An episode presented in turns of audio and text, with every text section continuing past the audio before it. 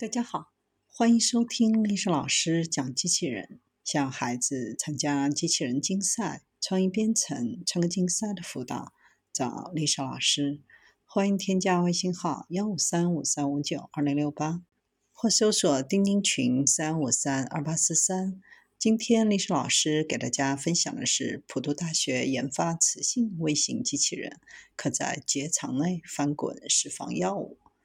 当涉及到限制副作用或增加有效性时，使用微小机器人输送药物就是很有前景的。有些人采用了比其他人更具戏剧化的方法。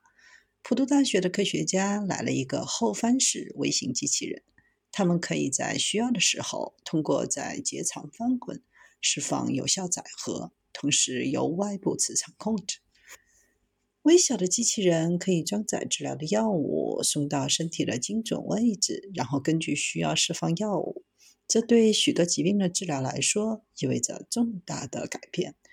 现在并不缺乏创造性的解决方案。科学家们已经研究过以开瓶器为灵感的机器人，将癌细胞串起来，然后将药物投放到里面。还有一些机器人可以爬行、滚动和跳跃。还有机器人可以像毛毛虫一样爬行。早在2018年，普渡大学就开发出一个磁性的微型机器人，可以通过翻滚运动，使其能够克服不平坦的地形，甚至可以承担陡峭的坡度，在干燥的空气和硅油中进行演示。他们不断地改进该技术，目前已经在生物组织中展现了这种能力。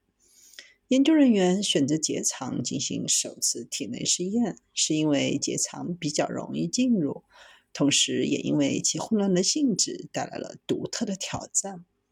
在结肠周围移动，机器人就像在机场使用人行道，需要很快到达航站楼。不仅地板在移动，周围的人也在移动。在结肠当中，所有这些液体和材料沿着路径跟随，但机器人却朝着相反的方向移动。这是一个很不容易的旅程。团队在麻醉的小鼠结肠中展示机器人，机器人上涂有模拟的药物，通过直肠插入盐水溶液中。机器人由聚合物和金属制成，不需要电池或电源，而是由来自人体外部的磁场供电和控制。